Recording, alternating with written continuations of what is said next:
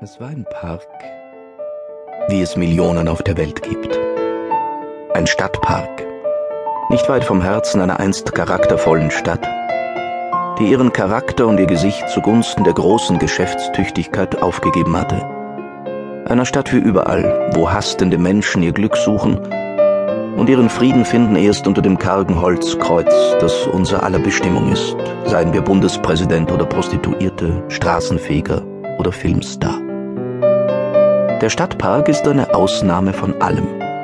Die Fahrzeuge, der Lärm, der Staub, die Eile, sie branden an seine Ränder. Hinein dürfen sie nicht. Wie es die Ruhe im Ruhelosen, das Grün im Grau, die Luft im Verschmutzten und im Verzweifelten manchmal ein Atemholen. Ein bisschen ist immer Sonntag im Park. Auf den Wiesen lagern die Gerüche und die Seligkeiten des großen Sommerurlaubs, sogar wenn die Stadt schon mit Weihnachtsständen verbarrikadiert wird.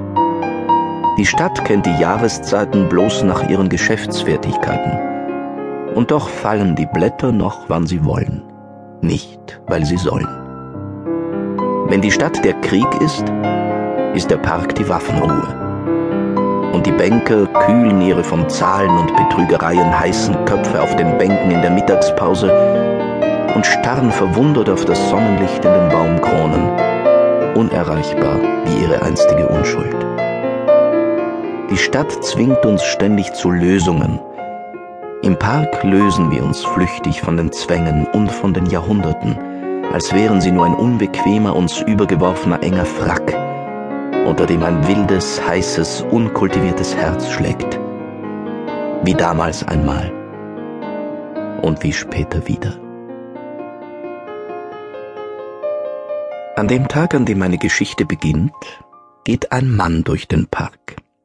Er geht gemächlich und doch zielstrebig, mit einem Radiorekorder und zwei, drei Büchern, eine stattliche, wenn auch nicht vornehme Erscheinung, gut, aber leger angezogen, mittelgroß, schlank, mit einer ganz kleinen Wölbung vorne, wo das hellkarierte Hemd in der braunen Korthose verschwindet.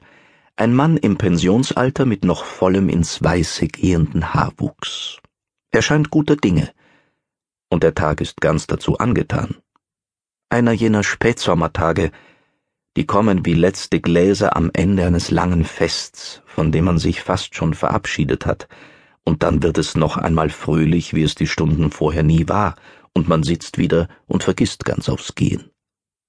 Ein warmer, sonniger Tag. Und der zielstrebige Herr sucht nach Spuren von Herbstlichkeit und findet sie nicht. Noch hält der Sommer einen letzten langen Ton ohne Schwanken, und die Vögel akkompanieren ihn mit Trillern, Pfeifen und Wohlgesang. Kenner des Parks mochten sich über die Zielstrebigkeit des älteren Herrn wundern, denn der Weg, den er verfolgte, führte eigentlich nirgendwo hin. Fort von den Bänken, den Blumenbeeten, den Statuen und den Menschen zog er sich lange geradeaus, bis er vor einem steil aufschießenden begrünten Hügel rechts abbog. Der Herr mit dem Radiorekorder ging diesen Weg geradeaus, zu Hügel und Rechtsbiegung, verließ den Weg, er stapfte mit beherzten Schritten die Steigung und verschwand im nächsten Moment. Wohin? Zum schönsten Ort des gesamten Parks, jedenfalls in den Augen des zielstrebigen Herrn. Denn alles an ihm, auf der anderen Seite und somit am gegenüberliegenden Fuße des Hügels angekommen, entspannte sich.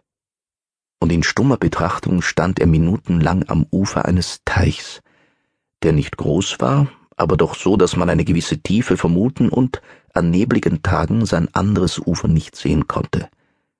Ein ruhiges, bewegungsloses, dunkles, mooriges Gewässer, das aber durch die Entenfamilien, die auf ihm ihre Bahnen zogen und an seinen unzugänglichen Ufern nisteten, nie ganz in Ruhe gelassen wurde. Es gab nur ein sehr schmales Ufer an dieser Seite des Teichs, mit einer Holzbank, drei bis vier Meter vom Rand des Teichs und parallel zu ihm, so dass der auf ihr Sitzende auf das Wasser und die am Gegenufer als natürliche Begrenzung zur Außenwelt sich auftürmende Bewaldung blickte. Der Mann richtete sich auf der Bank ein. Es waren geübte Bewegungen. Das Wegwischen einzelner Blätter, das Ausbreiten der Bücher, das Abstellen des Radios.